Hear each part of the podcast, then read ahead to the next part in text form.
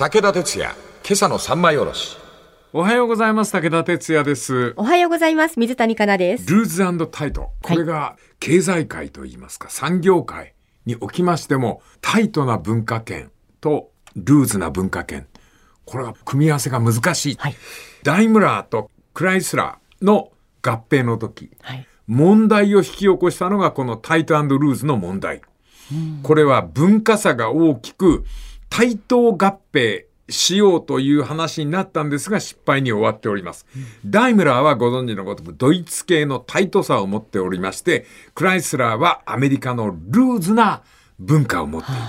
わずかな文化の差でありますけども、お互いを下の名前で呼び合う。それから話しているとき手をポケットに入れている。等々の日常の習慣と仕草の差が360億ドルとも言える利益をひっくり返して合併は失敗に終わった。これ面白いでしょ？それが失敗の原因の一部なんですね。やっぱりそのドイツの人からするとポケットに突っ込んで物言ってる部下っていうのがどうしても許せない。もう私も許せないですね。ああ、本当。ポケットからで出しなさいって私もなっちゃいますね。そ。れから、あの、下の名前で呼び合う。そうアメリカの文化にとってはやっぱり特にそうじゃない下の名で呼び合うことで仲の良さを強調する気じゃない。楽でいいと思いますけど、それは。ああ。ダメですかいや、俺全然平気。ねえこの本の中で私名言だなと思ったのは、文化とは氷山のようなものである。隠れている部分が多い。あえー、この、どこだっけこれ。ああそこだ。イスラエルかな？あ、イスラエルだ。イスラエルって今、スタートアップ企業、あの、会社を起こす、そういう精神がすごいんだって。アップル、グーグル、マイクロソフト等々は、イスラエルの企業を横目で睨んでるんだって。あ。はい。この国は地位の高い人を割と失礼なあだ名で呼ぶ習慣を持ってて、それがアメリカ人の気質と合うんだって、ドイツ人とは違っはい。て。いい例が国防総長のモシェフ・レビさんっていう方がおられて、この人の身長が196センチあるんだって。はい。あだ名は1.5人前。それをなんか平気で言うらしいな。はい。要は1.5人前っていうのはな、え国がそうであるように人々はリスクを好むとシンガポールや日本韓国はルールとお階層型組織で社会に同調圧力があり汲み取る能力そのお集団の意思みたいなものを汲み取る能力のないものは排除されてしまう。ただ日本の特色は大企業はタイトであるのに対して中小企業はルーズである。そのバランスがいいんだっていう。中小企業の社員の人が仲良く、花ちゃんスパナ持ってきてとかっていいよな、なんか。ですね。うん。なんか、下町ロケットそうみたいうな感じそそうそうそう。ちゃんで呼び合う中小企業、から役名で呼び合う、いわゆる大会社。はい。この、えールーズタイトは人の脳に深く強い習慣をつけるそうで、現代の中国人の脳のニューロンを今 MRI なんていうその機械がありまして調べられるんでありますね。はい。で、中国人の脳を調べますと、前頭野でニニューロンの発火が激しく、アメリカ人とは全く違う場所が中国人は発火してる。燃えてるんだって。へ心理テストで分かったことは中国人にとって一番気がかりなのは何かそれは他者の意図を組み予想し読むこと。これを使うところが真っ赤に燃えてるんだ。こいつ何を考えてるんだろう。そのことに関するその能力を使っているところが真っ赤に燃えてる。中国人の方うんは、うんうん。他者の意図を組み、その次の行動を予想し読むこと。これが、そんな顔してるじゃん、習近平さん。まあ、計算をされてるってことですよね。うん、今の日本の大臣さんなんかが会いに行くと、うんなんだっけ今の大臣さんごめん。え、な日本の、うんえっと、外務大臣は、はや外務大臣じゃねえや林え、え？どの大臣総理大臣岸田さんですか？ごめんなさい、どうせ出てこない岸田さん。はい。岸田さんあたりが何を考えてるかってのはもうなんかこう、眉毛の薄い習近平さん、見透かしてるって感じするじゃん。うん。だから俺はあの人を勧めたんだよ。菅さんを。おお。わかりにくい。まあ確かにそうですね。岸田さんって分かりやすすぎるんだよ。はい。うん。はい。だって、習近平さんは眉毛薄いよな。薄表。情すっごい分かりにくいだろうん。う。あれが中国風対人なんだろうな。まあちょっと不気味なところね。そうそうそうそうねだから、お前なんか全部読めるんだぞ、俺は、という。うんこれが中国人の人が一番脳の発火で激しく使っていると。はい。そして、その次に燃えてるところは、どこかというと、はい。罰に関するニューロンが真っ赤に燃えてるんだ。罰はい。重い責任を取らされる。そこを気にするんだ。人の心を読むっていうのと、逃げ道をどう作るか。なんかものすごい計算計算計算っていう感じですね。これをお昔の言い方で、えー言いますと、はい今の中国の方の脳の使い方を昔の言い方で言いますと、敵を知り、逃げ道を作れば百戦危うからず。やっぱりロシアと違うよ。うん。重い責任を取らされる。そ、それをどうかいくぐるかが2番目に重要なところで。これがね、本の中ではっきり書いてあったのは、この前頭野の使い方がアメリカ人と全く違うんだって。おアメリカ人って敵は関係ない。逃げ道は作らない。ーちょっとわかる気が。わかるだろ？はい。このあたりが面白いところでありますですな。今続きまた明日のまな板の上で。武田鉄矢、今朝の三枚おろし。おはようございます。武田哲也です。おはようございます。水谷香奈です。ルーズタイト。ルーズな文化、タイトな文化、それの雑貨みたいなもんで、まとまりのない話で申し訳ございませんが、お聞きいただけばというふうに思います。はい。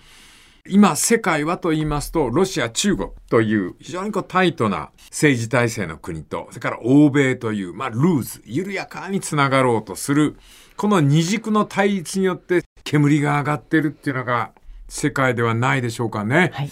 で、ロシアの方々が一番苦しんだのはやっぱり何と言ってもソ連邦崩壊。これすごいですね。ソ連邦。あの、これ男たちだったと思いますが、平均寿命が64歳だった。それがなんとカナさん。その当時1990年代のソ連邦崩壊の時に58歳まで下がったというから。だからパワーダウンした時にそこに住んでいるソ連邦の男たち、あるいは女性たちもそうですけど、もう耐え難かったっていう。うん。その頃のソ連邦、よく行ってたな。旅物で。あ、そうですか。ルーズになった分だけ、その我々も入れるようになったんで、ええアムール川でチョウザメ釣ったりな、そんなバカな企画やってたな。ええうん、それはそれはね、もうはっきり申しまして、貧しい村でしたよ。もう今でも忘れないけど、チョウザメ釣って、キャビアだけ取って、はい。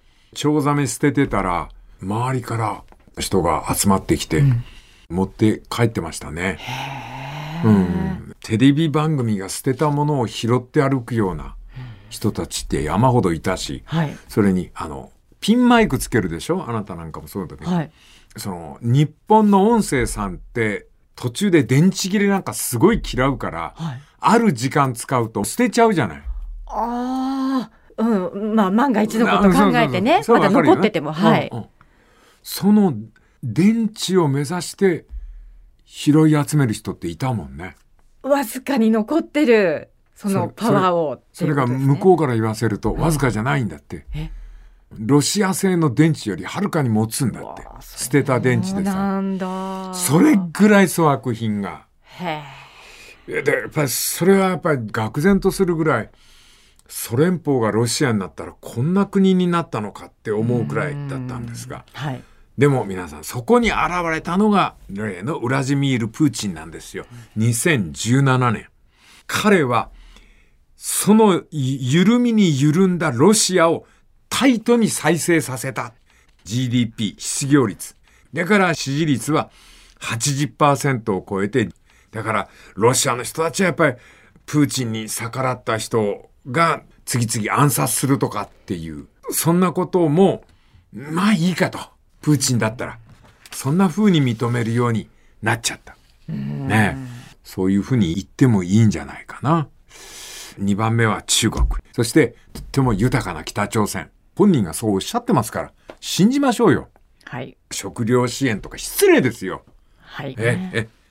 で、私どもは何かというと、ロシアとか中国とか北朝鮮のような生き方はできないんで、タイトルーズを繰り返しながら、あの、生きていきましょうと。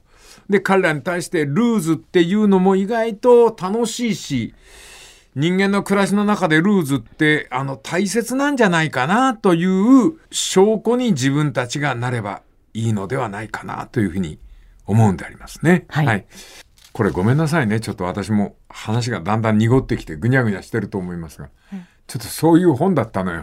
ものすごい細かいこと書いてあるんだけど、ごめんなさいね。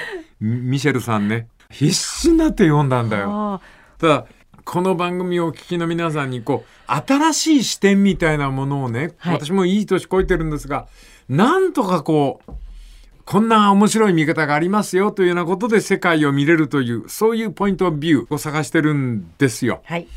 見晴らしのいいところ、世界が見える。えはいでもやっぱりね、そう簡単に世界見えない。うん。この辺から、あの、ぐにゃぐにゃしてくるんでございますがね。その辺は許していただきたいというふうに思います。だけど、タイトとルーズって、かな混じってないとダメだね。うまくバランスよく混じってないとダメですね。混乱してもね。うん。あの、経済学者の人でおっしゃる方がいるじゃないですか。アメリカを抜くんでしょ？中国が経済的に、うんはい中国が世界一裕福な国になるって。でも、もうちょっと俺たち素人も疑問をぶつけていいんじゃないかな。はい。中国が世界一になる。経済的に。そのことをを認めてもいいんだけど、その世界一っていうのは今までの一の意味と違うような気がして。うん。俺たち段階の世代、いっぱいアメリカの悪いとこを見てきた世代なんだけど、一個だけ認めざるを得ないのは、かっこいいよね。うん。アメリカ映画の持っているかっこよさっていうのはう、んいくらでも挙げられるじゃんはい。様々な映画スターがいるじゃん。はい。だから、反米とは言いながらも、どっかでアメリカ文化に、憧れはありますよね。中国でいその手の映画がないもん。ちょっと今浮かばないです、ね。ですよね。つまり、世界一になるっていうことは、そういうことで、あそこに行きたいとか、あの人かっこいいっていう噂が立たないと、ん世界一にはなれない。経済だけで一位になって、それがなんだという価値観。うんそれをタイタンルーズの中に見つけたような気がしたんでございます。はい時間いっぱいでございます。この続きまた明日のまな板の上で。武田鉄矢、今朝の三枚おろし。おはようございます。武田哲也です。おはようございます。水谷香奈です。一生懸命調べてきたんですけど、足りそうにないんで、はい。無駄話に走りたいと思います。はい。アメリカ映画の持っているかっこよさっていうのはう、んいくらでも挙げられるじゃんはい。自分が大学生の頃見た、スティーブ・マックイーン、はい。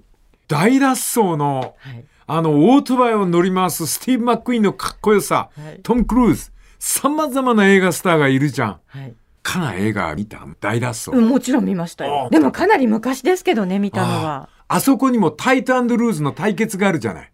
ドイツ軍捕虜収容所の所長たちが持ってるドイツ系ナチスのあはい。あのカチッとしたタイトな文化とうん捕虜となった空軍パイロットたちのルーズな文化。あその対立だーと思わない？はい。あの映画はね、よくできてんだわ。うん。捕虜収容所から脱走するっていうアメリカ、イギリスの空軍のパイロットたちの物語なんだよね。彼らが最終的に目指したのはタイトなナチスドイツを我々が脱走することによって混乱させる、貶めるっていう。うまくいこうがいくまいが後悔はしない。そのつまりルールをぶち壊して自分たちのルールに従うこと。はい。その象徴として、スティーブ・マック・イーンが出てくる。これが愉快な男でね、反抗的だよね。はい。ナチス・ドイツのルールに従わない。平気で破る。そうすると、狭い独房の中に放り込まれるんだけども、彼は平気、孤独に強くて、一人で壁に向かってボールを投げてる男。かっこよかった。あの、あれじゃない。あの、穴を掘って森まで、ところが、計算間違いで森の数歩手前で穴から出ちゃうんだよね。はい。そのことによって脱走するんだけど、追撃も早い。はいで、次々捕まっていくんだよ。はい。それから国境近くまで行って、バスに乗ればスイスに入れるっていうところまで行ったのに、バス停の真ん前にゲシュタポがいるんだよ。ドイツの。はい。なので、バスに乗ろうとした瞬間、ゲシュタポが、その脱走した人物が通り過ぎるときに、Have a good travel? とかなんか言うのよ。あそしたら思わず、Thank you 言っちゃうっていう。アメリカ兵だと分かったっていう。あ。その中で躍動するのがスティーブ・マック・イーンで、はい。彼はドイツ兵のオートバイをあのかっさらって、スイスの丘陵にずーっと巡らしてある国境の手前のバリケードをバンバン越えていくんだよね。うん。それでも結局そのバリケードが飛び越えられずに有刺鉄線に引っかかって倒れて銃を突きつけられると認識番号表を出して逮捕される。そしてまた独房に行ってキャッチボールを始める。アメリカン魂の不屈、ルーズであることの力強さ。それを見せる。ドイツ兵がその音が嫌でじと下を向くっていう、かっこいいんだよね。タイトを嫌う。あルーズ、それこそリバティなんだっていう、あのスティーブ・マック・イーンのブルーの目と存在感ね。あ。はい。哲也さん、スティーブ・マック・イーンのうんタバコの吸い方を真似してそうそうそうそうそう昔ね。スティーブ・マック・イーンがタバコを吸うときは長い指にタバコを挟んで、ほんで手のひら全体を唇に当ててタバコを吸うんだよね。はい。で俺がやると、ほら、もう手が小さいわ、指は短いわでさ、なんかロボタンみたいでさ、頭にプロペラつけると飛びそうなロボタンみたいでさ、かっこ悪いんだけど、でも、スティーブ・マック・イーンってそれくらいかっこよかったんだよね。はい。そんで、この間、あれ見たのよ。エルビス。はい。多分、あの、クイーンの映画が大ヒットしたんで、アメリカ映画で、負けるもんかって作ったんだろうな。そういうことなんですね。エルビス・プレスリーを。はい。その描き方が絶妙でさ、はい。少年の頃からエルビスはメンフィスだよね、はい街に出てちょっとした悪ガキというかででもママが大好きな男の子でどこで遊ぶかったら黒人街で遊ぶのよ。このエルビス少年がその歌声喫茶みたいなところとか黒人が飲んでるところとかを訪ね歩くうちに黒人がお祈りしている教会に行っちゃうの。そしたら、あの、俺も見たことあるけど、あの、牧師さんで黒人の方が煽るのよ。はい。教会に来た黒人の娘たちを並べて、はいで、彼女たちは手拍子で、ハレルーヤハレルーヤハレルーヤハレルーヤおほー ゴスペルね。そうそう、ゴスペル歌うのよ。あほんで、その、うあの、イエスがもうすぐ来てくれるんだ絶望してはいけないって呼びかけると、信者の人が両手を上げて、絶望しないって、ハレルーヤハレルーヤもう、ハレルーヤだけなのよね。黒人の人たちが。ほんで、体が震えてくるのよ。そのみんな、神がかってきて。エルビスはそれ聞いてるうちに、自分も震えてくんのよ。そんで、ある日のこと、黒人にいい人がいて、教会の中に入れてもらって、一緒に踊っちゃうん。そしたらそのメンフィスの町、小さな田舎町で、カントリー大会やるわけよ。はい。そうすると、When Lucky Mo, Oh my darling, Oh my darling って、みんな歌ってるんだよ。そのカントリーなんで、カントリーウェスタンなんで。で、プレスリー、2、3人の白人の友達と出て、で、客の前に初めて立ったもんだから、上がっちゃって歌えないのよ。だからもうベースとかが一生懸命煽って、いつも通りやろうぜとかってい言ってるうちに、彼が、その、いわゆるロックンロールを歌い出すわけ。You went like a mother hand dog とか、ディーディーディーディーディーっていう。だからその時に体が震えるのよ。そしたらもう会場中、女の子がギャーって叫び出して、彼に向かってパンティーが飛んでくるわけよ。あ、ごめん、話いっぱいになっちゃった。アメリカのルーズ注目して、明日も語ってみたいと思います。はいこの続きまた明日のまな板の上で。武田鉄矢、今朝の三枚おろし。おはようございます。武田哲也です。おはようございます。水谷香奈です。この間 BS で見ていいなと思ったエルビス・プレスリーの物語。はい。体を動かす。それで、あの、やっぱすごい当時非難合々浴びてんのね。タイトなアメリカだったんですよ。ルーズを求めるプレスリーがいて、プレスリーは黒人音楽の影響を受けるんですよね。でも言えないんですよ。彼がコンサートやろうとすると横の球場で白人の集いがあって、もっと差別をしましょうっていう運動をやってるわけ。で、その声がガンガン響く中で、彼がロックンロールやるわけよ。でも、セックスの動きにそっくりだ。それから若い娘たちが投げつけるパンティなんかで、はいものすごい汚らしいアメリカの青年っていうレッテルを貼られる。はい。そうすると、マネージャーがまた知恵もんで、いい青年ブローって言うんで、プレスリー、兵隊に行けって言うんだよ。それで、陸軍の歩兵となって、ドイツまで行っちゃうわけ。はい髪の毛もリーゼントカットして、その辺彼の悲劇なんだけど、でもすっごく痛快なのは、大人の言うことを聞いたプレスリーが帰ってくると、GI カットにした自分のことを GI ブルースってブルースにして歌うわけよ。はい。そこにまた若い人たちが、いいぞいいぞで集まってくる。何回も大人たちから叩かれながら、彼は彼のロックンロールを歌い続ける。で、生のコンサートが難しいんで、映画にするわけよ。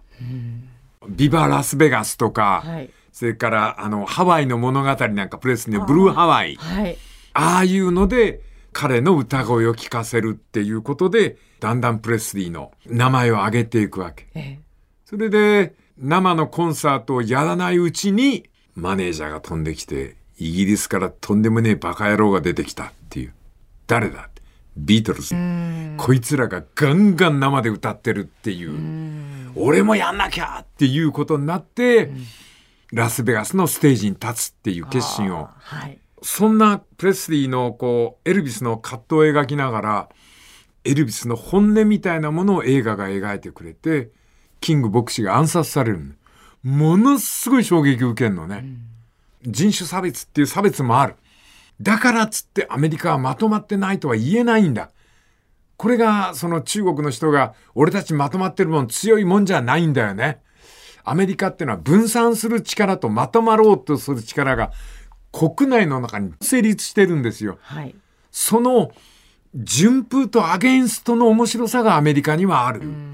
そんで、プレスリーの動きをね、その主演の俳優さんが一生懸命やるんだけど、もうピーンとくるぜ。え、ピンとくるってどういうことですか？この動き誰かやってたよ。えーっと、あのエルビス・プレスリーのの動きを動き方ですよね。動きを誰かやってたなって思い出すのよ。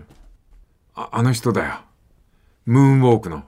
マイケル・ジャクソン？そう。両足のかかとで瞬間的に立ったり、下半身からゆっくり震えて、全身が震えていくっていうのは、マイケル・ジャクソンだよ。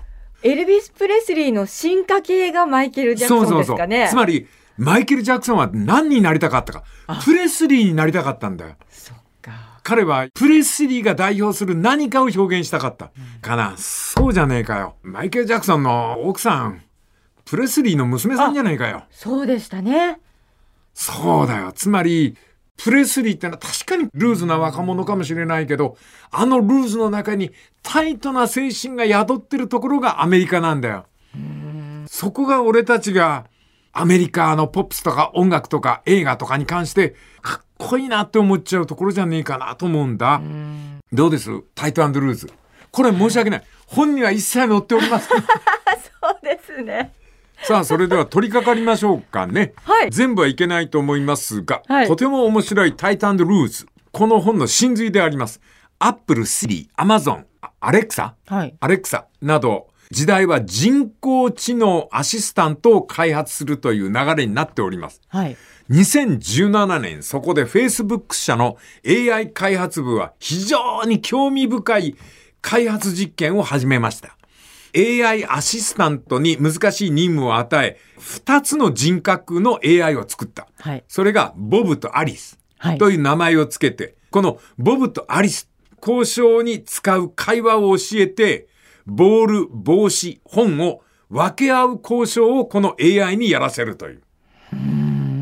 どうやったら、この AI が交渉ごとをやるか。これ自動だよ、もちろん。はい。もうスタートしたら彼ら自身が考えてという。はい。今、今すごいんでしょかないや、すごこのいみたいですよ。AI ってなんか企画を出したりするやつも出てきたけど、はい。もうその手の実験が、あの、もう行われ始めたという。試行錯誤を繰り返し、スマートに、そしてスムーズに交渉していく戦術をボブとアリスに教える。しっかりそれを習得した彼ら。交渉のルール、取るべき行動は決められている。そうやって研究が進められたんだって。はい。この時に、この AI の2台にタイトルーズが出てくるんだって。え、それができるってことですか？そう。やだー。AI の2つの人格がどんな風にしてタイトルーズを使い分けたか、これをご披露したいと思いますが、はいなかなか興味深いんです。はいこの続き、明日、まな板の上で。武田鉄矢、今朝の三枚おろし。おはようございます。武田哲也です。おはようございます。水谷香奈です。まな板の上に置いた本は、ルーズな文化とタイトな文化。ミシェル・ゲルファンドさん、白洋社から出ておりますが、申し訳ない。私の、その、おろし方が悪くてですね、あんまり見事には、はい。タイトとルーズ、こう、新しい世界の見方とかを皆さんに提案できればと思ったんでありますけども、読んでも読んでもちょっとこう意味がわからずに、最後はなんとなく、ダラダラと終わってしまいました。そうです。すいません。勘弁してくださいね。はい。昨日お話ししたのは、Facebook 社というのが AI 開発部において、もう今、これ実現してるんでしょこれね。相談事ができる AI と言いますか。はい。こんな番組を作りたいっていうと AI がどんどんどんどん企画を上げるというような発言する AI が、その実験に取り掛かったのが2017年のことで、はい。ボブとアリスという名前を付けられました2台は、交渉のルール、それから交渉の時の行動、未来の予測も含めて交渉をやるような知恵を授けられるわけですね。AI がこういう交渉の仕方がありますよというような提案をするというようなサポーター、アシスタントとしての AI を鍛えようとしたわけでありますな。はい。社会全体のタイトルーズのバランスを AI から計算できるなら、タイトだけあるいはルーズだけの社会と交渉がもっと簡単にできる可能性があると。つまり、難しい国との交渉事なんかもこいつに入れるとなんかいい方法を見つけてくれるのかもしれない。私どもがロシアに向かって何か言う。中国に向かって何か言う。北朝鮮に向かって何か言う。文化圏違いますから、タイトルーズ。その時にこんなことをすれば、ロシアが、中国が、北朝鮮が振り向いてくれるかもしれないっていうのを AI の提案でわかるかもしれない。この研究が進むといいなというふうに思われたんでありますが、研究開発が進むうちに、驚くべきことがボブとアリスに起こった。はい。なんと、ボブとアリスが命じられてもいないのに、勝手に交渉をやるんだって。いやー怖い怖い。気持ち悪いよな。はい。しかも驚くべきことに、研究者にわからない暗号で会話してるんいやだって。ーなんか SF 映画みたいになっちゃいますね。人間にわからないようにこっそり AI が話し合ってんのよ。そのことが意味している明確なルールを決め、それに基づいて取るべき行動を模索するとき、AI でさえ文化的関係、暗号、記号、両者だけの象徴を勝手に作り出して、他者にわからないようにタイトルーズのバランスを取ろうとするっていう。これは面白いね。気持ち悪くて怖いですね。ああ。だから、研究者も何を語り合ったかわかんないんだよ。で、二人は交渉をうまくいかせるために、その言葉が何を意味するのかを絶対言わないという。はい。